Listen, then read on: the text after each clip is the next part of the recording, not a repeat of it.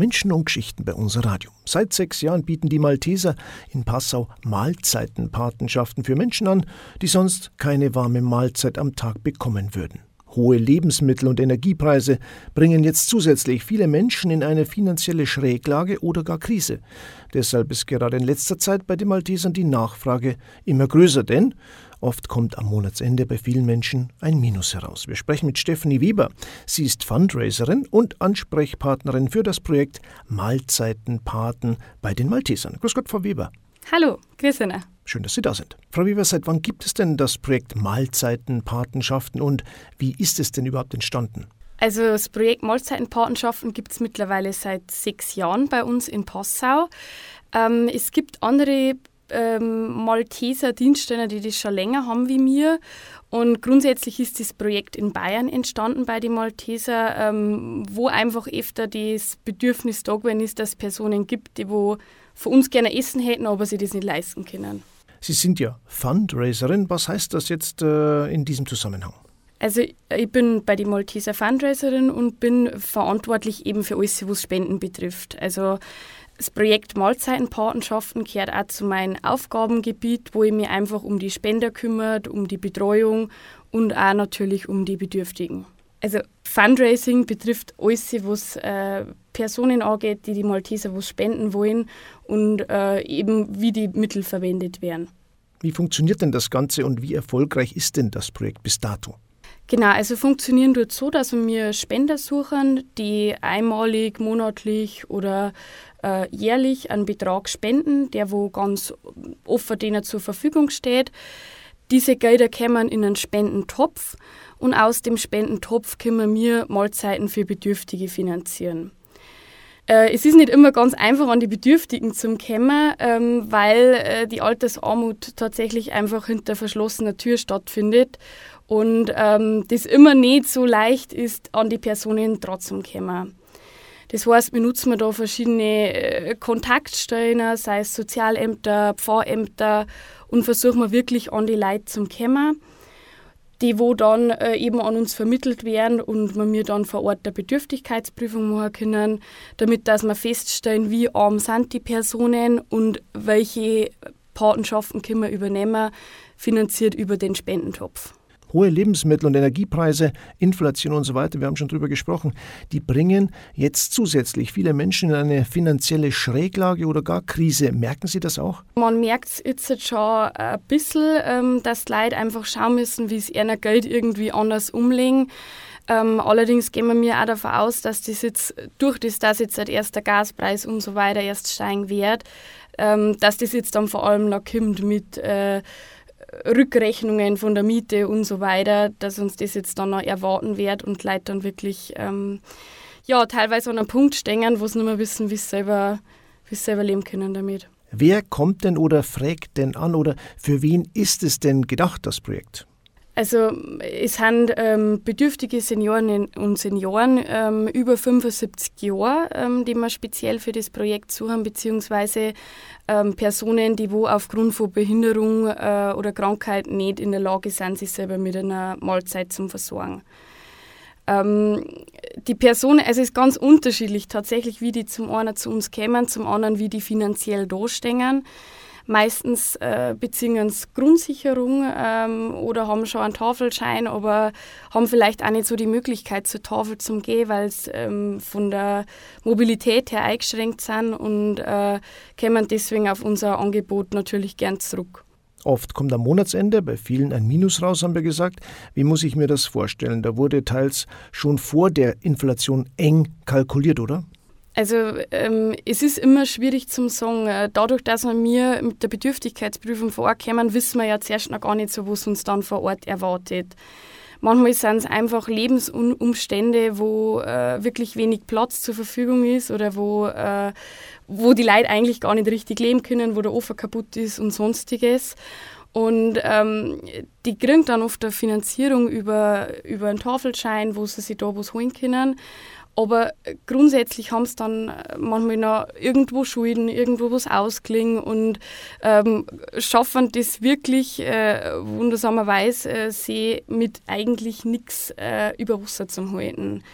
Da werden halt dann oft äh, Lebensmittel vom Umkreis geschenkt oder sowas, ähm, das natürlich aber auch nicht auf Dauer ausreichen wird, um die Person zu versorgen.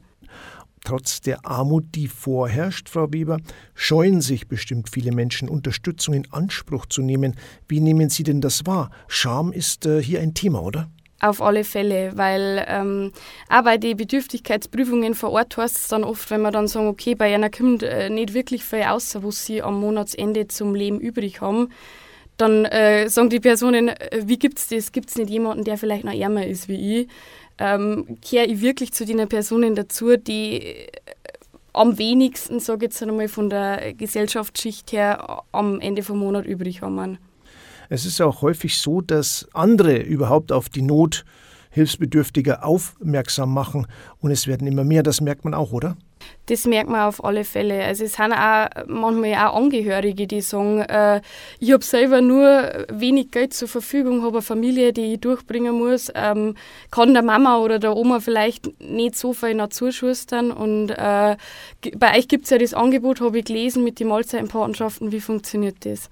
Wie wird denn ermittelt, ob denn jemand überhaupt für eine Patenschaft in Frage kommt? Welche Grundvoraussetzungen müssen denn hier erfüllt sein?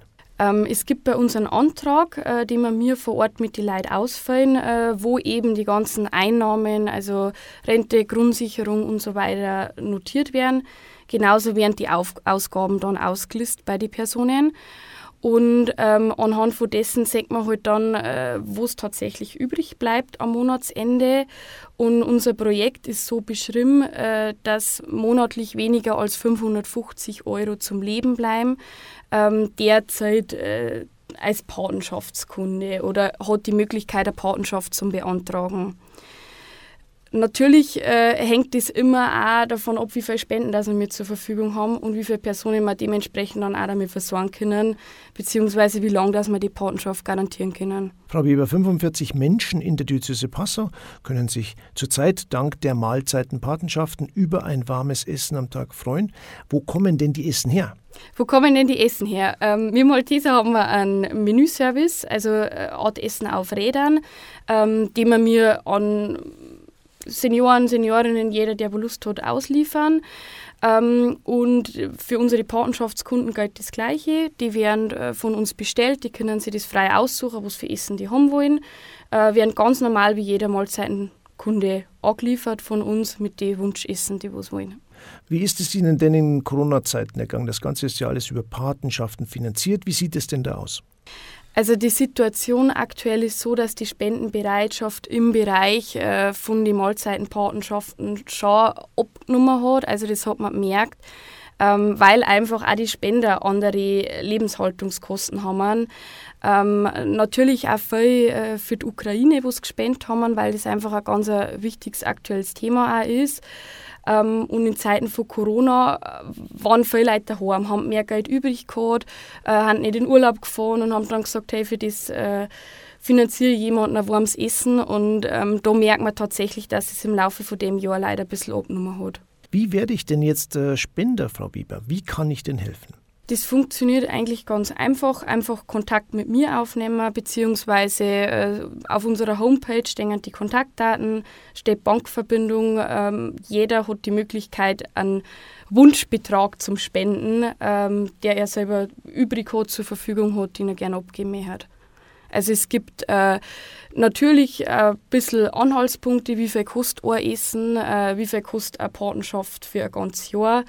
Ähm, aber natürlich freuen wir uns über jeden Euro, der in ein Essen investiert werden kann. Und Frau Weber, man kann sich also direkt an Sie wenden, wenn jemand Fragen zum Thema hat. Genau, genau. Also direkt einfach Kontakt mit mir aufnehmen. Ich, ich kümmere mich dann individuell um jeden, der was sagt, der möchte gerne was spenden. Stefanie Weber erreichen Sie telefonisch unter 0851 Vorwahl Passau 95 666 55 oder über die Mailadresse stephanie.weber.malteser.org. Die Stefanie schreibt man mit F. An dieser Stelle herzlichen Dank, Frau Weber, für das Gespräch und die Infos. Alles Gute weiterhin und hoffentlich finden sich viele, viele weitere Patinnen und Paten. Danke für Ihre Zeit, Frau Weber. Ja, ich sage danke für die Einladung. Also die Malteser suchen Mahlzeitenpatenschaften für Menschen, die sich sonst keine warme Mahlzeit am Tag leisten können. Eben, weil das Geld bei vielen immer knapper wird. Den Kontakt zu Stephanie Weber gibt es auch noch einmal auf der Bistumswebseite unter www bistum-passau.de im Suchfenster nach Mahlzeitenpaten suchen. Und wenn Sie das Interview noch mal ganz ausführlich nachhören möchten, dann haben Sie auch über das Suchfenster auf der Bistumsseite die Möglichkeit. Kirche bei unser Radio heißt die Seite und da gibt es alle Ausgaben zum Nachhören.